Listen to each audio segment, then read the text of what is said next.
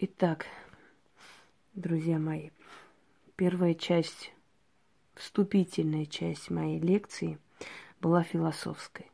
А теперь, наверное, перейдем к теории. Повторю эту фразу еще раз. Одного из великих спросили, вы не боитесь смерти? Он сказал, я не боюсь смерти, потому что я уже был мертв и дискомфорта от этого не чувствовал. О чем он хотел сказать? Он хотел сказать о том, что каждый из нас до того, как прийти в этот мир, уже был душой, сущностью. Каждый из нас выбран для определенной роли. В первой части беседы «Философия жизни» я об этом говорю. Я уже снимала много роликов об этом – но я все-таки, наверное, еще раз обновлю эту тему как истинный педагог, чтобы закрепить в умах моих учеников. Давайте рассмотрим несколько аспектов. Итак, во Вселенной много миллиардов, а может еще больше, душ. Каждый из них ждет рождения на этом свете для определенной цели. Тот, который рождается в этом мире и показывает себя с лучшей стороны, либо выполняет ту функцию, ту миссию, из-за которого, для чего он послан в этот мир, после этой жизни земной, там, находит особое место. В лекции моей «Память – это сила» я объясняю, что – чем больше человек известен, чем больше о нем говорят хорошего, чем больше его вспоминают, чем больше мероприятий всяких в памяти об этом человеке, там 150-летие такого-то поэта, 200-летие такого-то композитора и так далее. Чем больше мы говорим об этих людях, вспоминаем о них, снимаем фильмы, и так далее, тем сильнее становится их эгрегор. Они создают определенное энергетическое поле.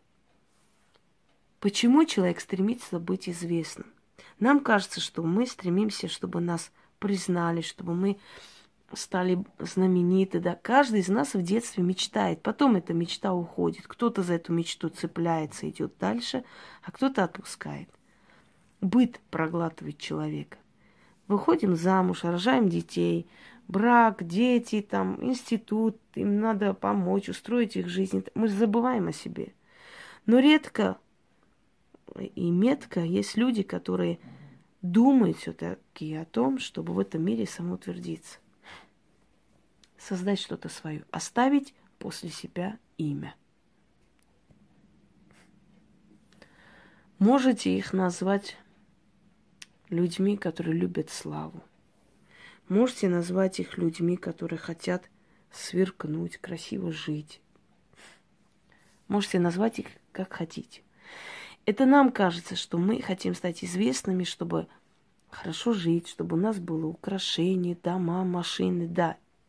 Мы думаем, что главная ценность человека знаменитого – это вот это имущество, которое он приобретает.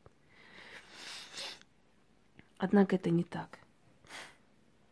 Душа до того, как родиться в этот мир, нацелена хочет вернуться туда и создать свой эгрегор. Свечи такой звук начали издавать.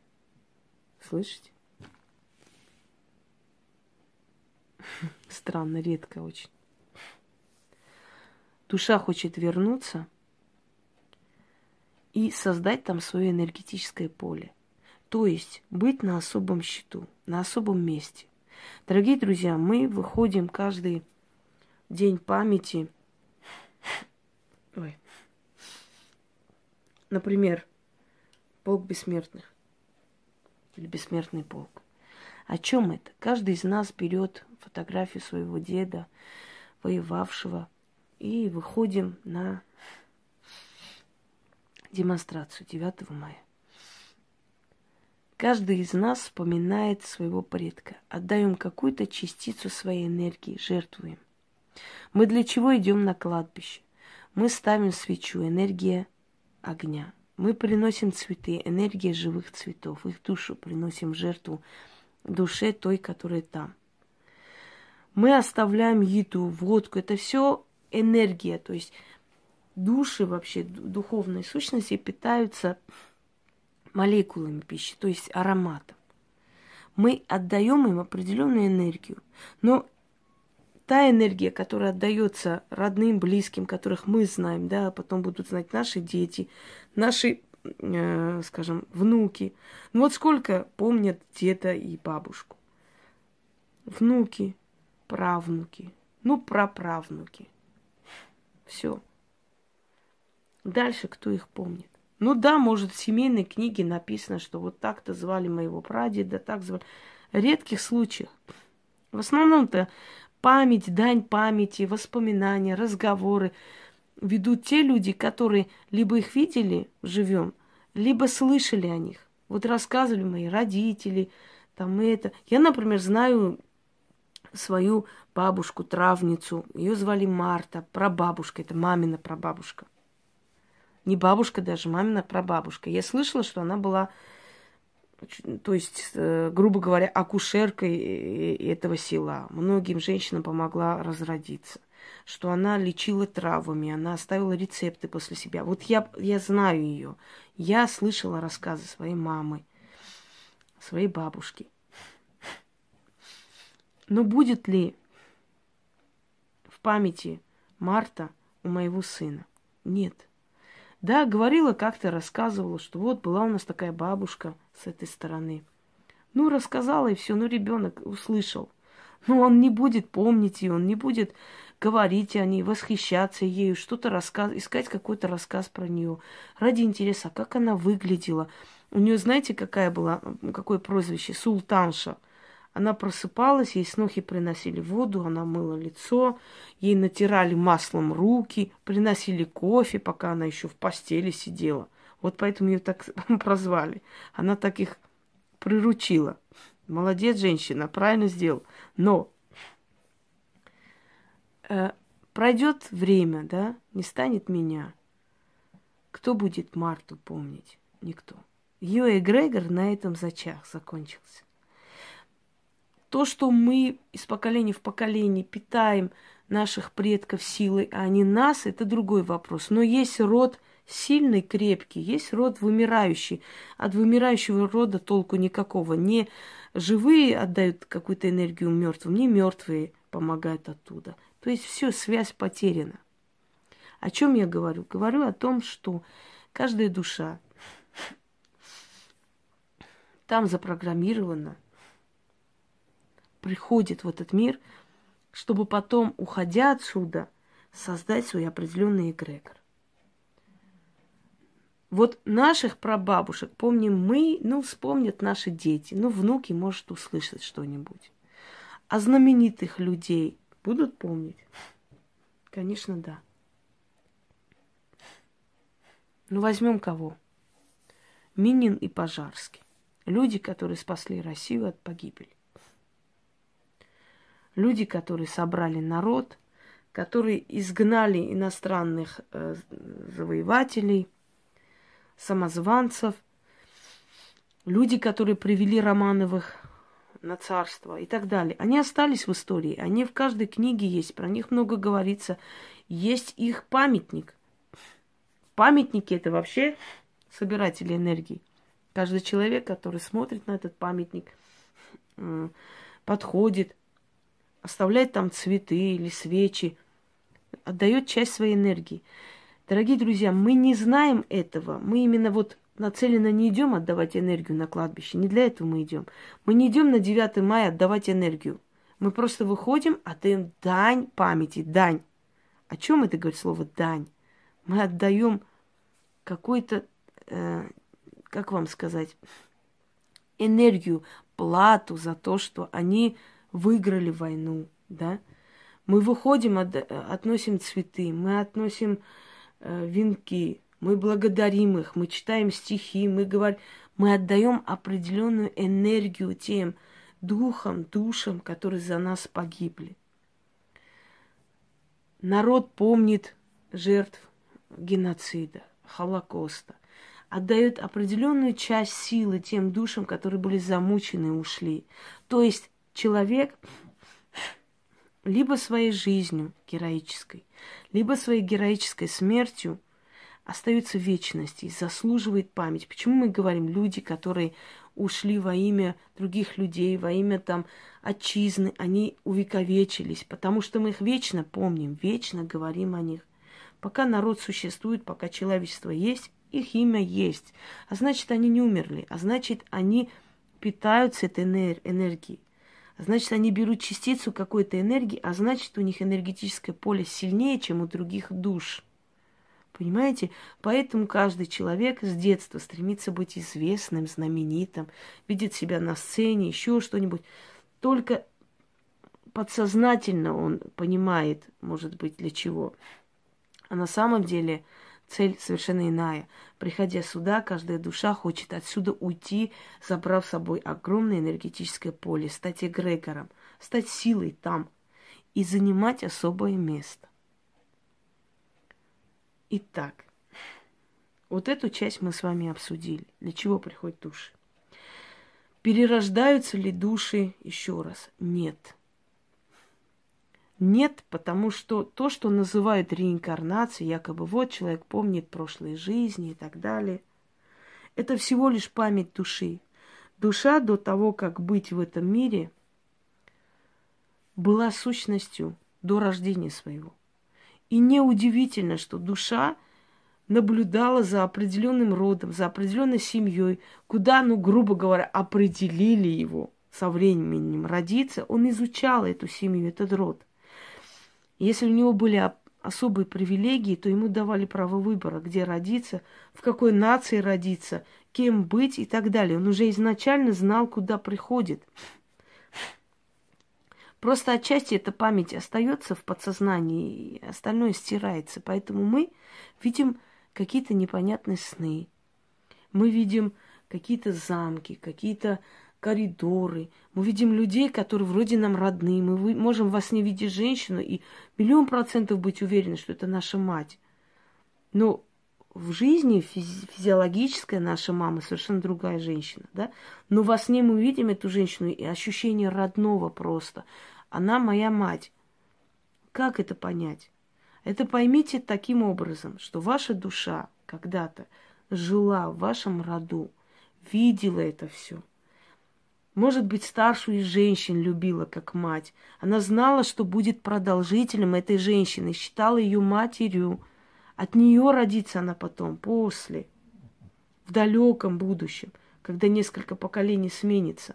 Может быть, в душе давали шанс видеть этот род, скажем, целый век, для того, чтобы она знала, куда она пойдет, если у нее были особые привилегии. А потом эта душа пришла и родилась в этом мире. У вас не было никогда ощущений, когда вы хотели в определенный век. У вас не было ощущения, что во сне вы видите человека, которого любили и любите, и ищете его в этом мире и не можете найти. И так и не находите этого человека, эту любовь.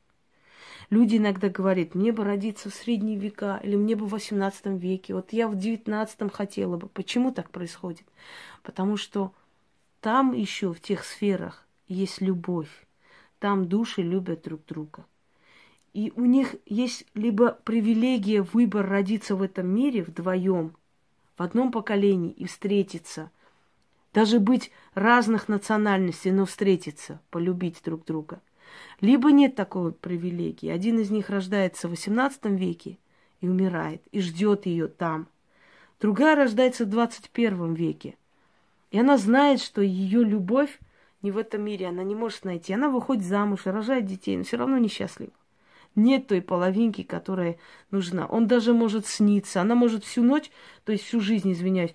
Есть женщины, которые всю свою жизнь видят во сне человека, которого вот хотят встретить. Они думают, что это вот это тот самый суженый. Вот я сейчас, наверное, я должна в этой жизни его встретить, поэтому он все время снится. Это остается сном у многих людей это есть, что есть у них тайный возлюбленный, человек, который с детства им снится. И они думают, что он снится не просто так, он снится, потому что когда-нибудь они его встретят, но они его не встречают. Это говорит о том, что душа, любимая душа, либо уже была в этом мире, умерла и ушла обратно, да, либо там ждет и приходит во сне, потому что сон – это выход души по астральным мирам, путешествие. И мы во сне можем встретить любимых людей – родных людей или людей, которые наши родные, близкие там, еще до нашего рождения. Это и есть память души.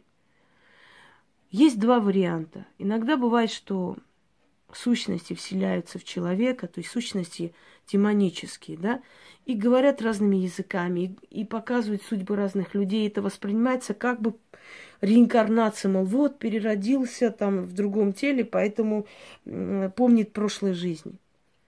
Либо другой вариант, что этот человек просто до того, как родиться в этом мире, жил вон, то есть находился вот на этой территории, там был.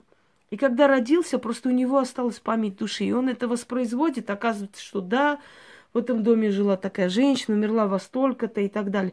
И все это воспринимается как реинкарнация, что он переродился вот в этом теле. На самом деле это не так, потому что если мы вызываем души людей на спиритическом сеансе, душа приходит. Если она переродилась, как она может прийти? Вот вы, Клеопатра перерожденная, сидите, чай пьете на кухне – и тут кто-нибудь вас вызывает на спиритическую доску.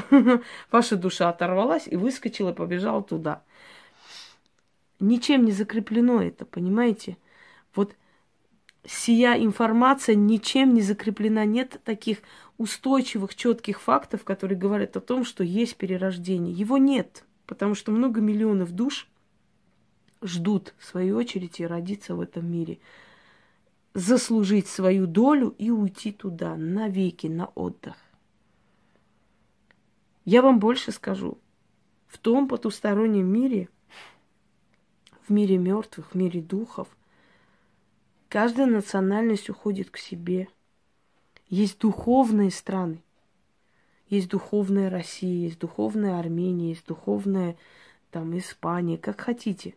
Каждый народ – опять находит себя там. Когда-то один из армянских священнослужителей сказал, вы знаете, вот та Армения, которая есть здесь, сотни раз больше есть там одна еще Армения.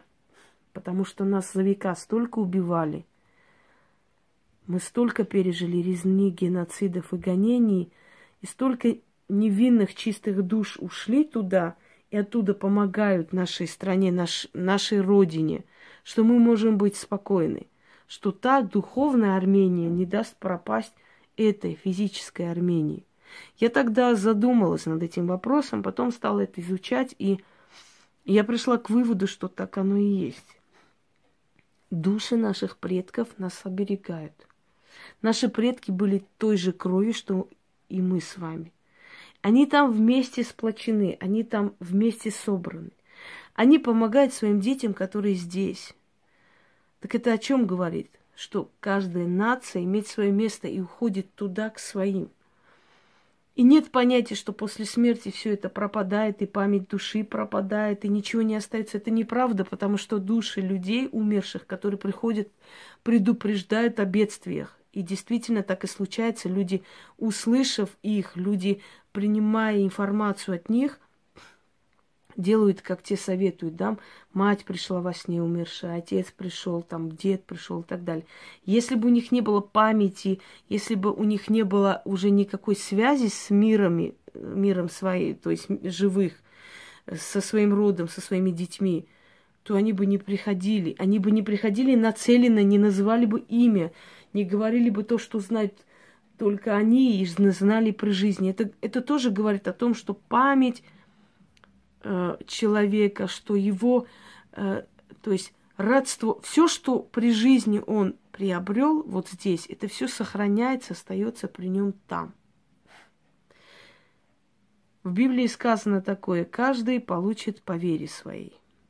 О чем это говорит? А я вам объясню, что люди, пережившие катастрофу или что-либо еще, ударяется в религию. Вот кто-то резко говорит, что теперь он верит в Христа, кто-то верит в пророка. А чего так происходит? А происходит это от того, что души, вообще потусторонний мир, вообще мир духов, он очень разумен. И он приходит к человеку в том обличии, в котором вы готовы его видеть. Вы верите в ангелов, вам легче, чтобы вы видели ангела, да, подобие ангела, духа. Он придет в подобие ангела, в, в, в обличие ангела, потому что вам так легче его воспринимать. Вам не страшно это. Этот образ вам знаком. И этот образ вас успокаивает, потому что в детстве вам говорили, что есть ангелы-хранители, так? Вы всю жизнь изучали темную сторону. Вы увлекались темной стороной. Вы профессионально занимались магией. Вам легче от чего? От какого образа? Темного образа, духа, к которому вы привыкли. Вам так спокойнее, вот он придет в этом обличии. Человек чрезмерно верующий, всю жизнь ходил по церквам, там бил поклоны, э, жертвовал церкви, и так. верит он. В каком обличии придет эта сила, чтобы встречать вас в потустороннем мире? Правильно, в обличии Христа. Понимаете, они принимают тот образ, тот облик, который вам воспринимать удобнее. Э, от которого вы не испугаетесь, которому вы доверитесь. Поэтому каждый получает по вере своей. О чем это говорит? Это говорит о том, что эти все войны ради религии, молитвы, тот не так молится, это не так крестится, это не так делает намаз и так далее. Это настолько глупо и нелепо выглядит на этом фоне. Оказывается, там все одно и то же что это одна и та же сила, просто каждый идет туда, к нему своим путем. Вот и все. Мы все до того, как родиться, были мертвы. То есть мы были не живые сущности, мы были души. Вот эти призраки, привидения, которые там либо боимся, либо интересно, либо что-то еще, мы сами были такими когда-то. Почему мы встречаем человека в этом мире, и такое ощущение, что мы его знаем всю жизнь. Вот знаю я его и все. Вот это мое. Иногда бывает настолько обидно, когда женщина, например, вот сидя в кафе, абсолютно не думая ни о чем, не гадая, что сегодня будет особый день, пьет кофе и приходит напротив, садится молодой человек со своей девушкой или с женой. И они смотрят друг на друга, и они понимают, что они созданы друг для друга. Вот они две половинки, понимаете? Это, это нереально. У них досада, у них обида. Как же они раньше не встретились? Что-то притягивает. И некоторые э, люди, недалекие, колхозные существа, знаете, сразу называют. Вот гулящие там, вот э, такие досяки. Поймите, что существует роковая любовь. Это не просто так сказано. И любовь с первого взгляда, она существует. И это не какой-нибудь знаете, как вам сказать, легкомыслие – это действительно существующая вещь. Когда ты смотришь на человека, и ты понимаешь, вот мой человек. Сколько было пар, которые разошлись со своими мужьями, женами и соединились только по одному взгляду. Ролан Быков сказал, что когда он со своей супругой и его жена – Э, со своим мужем как-то встретились, э, где-то познакомились, в общем, между собой, они уже были известные люди. И говорят, мы посмотрели друг на друга, и мы поняли, что мы здесь возле них делаем. Это же мы, муж и жена, они, они эти. Это, это, а кто они вообще нам сейчас? И после этого эти люди, абсолютно забыв обо всем, просто соединились до конца жизни, были вместе. Причем Быков так любил э, сына своей жены. У него не было своих детей. Он, он его очень любил. После его смерти он недолго прожил. Он сказал, что я не смогу пережить его смерть. Это был не его ребенок. Он писал ему стихи. Обожал этого мальчика. Потому что женщина была любима. Понимаете? Может быть, вы знаете историю любви Спивакова, э, Сати Спивакова э, с со своим супругом Владимиром Спиваковым, когда он был просто хороший друг ее отца, но никогда не видел ее лично, видел только ее портрет. И они познакомились, она была замужем. По-моему, он тоже или женат был, или с кем-то жил. И говорит, что когда мы просто сели напротив друг друга, мы поняли, что мы друг без друга жить не сможем. Она была счастлива в браке, ну как бы неплохой у нее был супруг. Он понял, отпустил ее. О чем это говорит? Это говорит, что души, которые любили друг друга там, здесь встретились. Вы можете представить любимого человека, вот вашего супруга, с которым вы много лет живете, он вам родная душа, вот счастливые браки бывают. И в какой-то момент, представьте, вы просыпаетесь, рядом с вами лежит совершенно другой человек, а ваш муж э, где-то там, в другом месте живет. Или, или вы живете со своим мужем, да, всю свою жизнь, и в какой-то момент, проходя на улице, вы понимаете, что рядом с вами совсем другой человек, а напротив вас идет ваш муж, который с другой женщиной. Что у вас будет? Какое у вас состояние? У вас недоумение. Как? Как мы не вместе? А кто эти люди? Почему я с ним, а не с тобой? Ты же мой муж. Понимаете? Вот такое чувство возникает у людей, которые там знали друг друга и любили. И здесь внезапно встретились.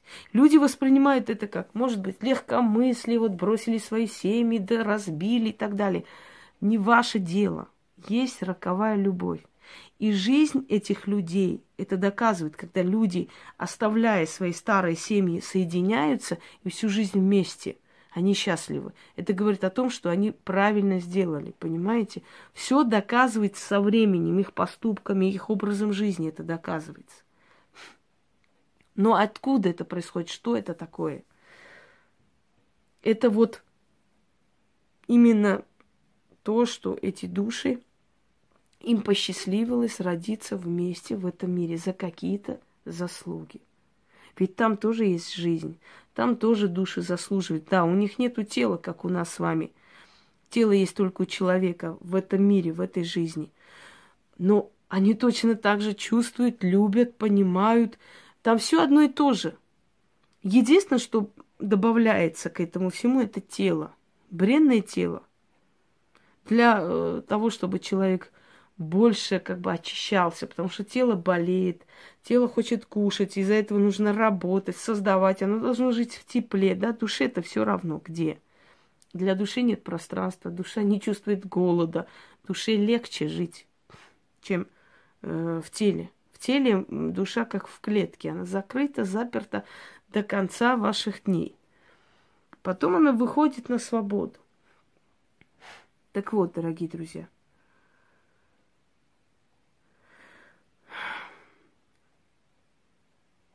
Человек боится не смерти. Человек боится неизвестности. Человек боится пыток. Человек боится боли. Человек боится перед смертью видеть смерть близких. Человек боится зверств, жестокости. Не смерти он боится.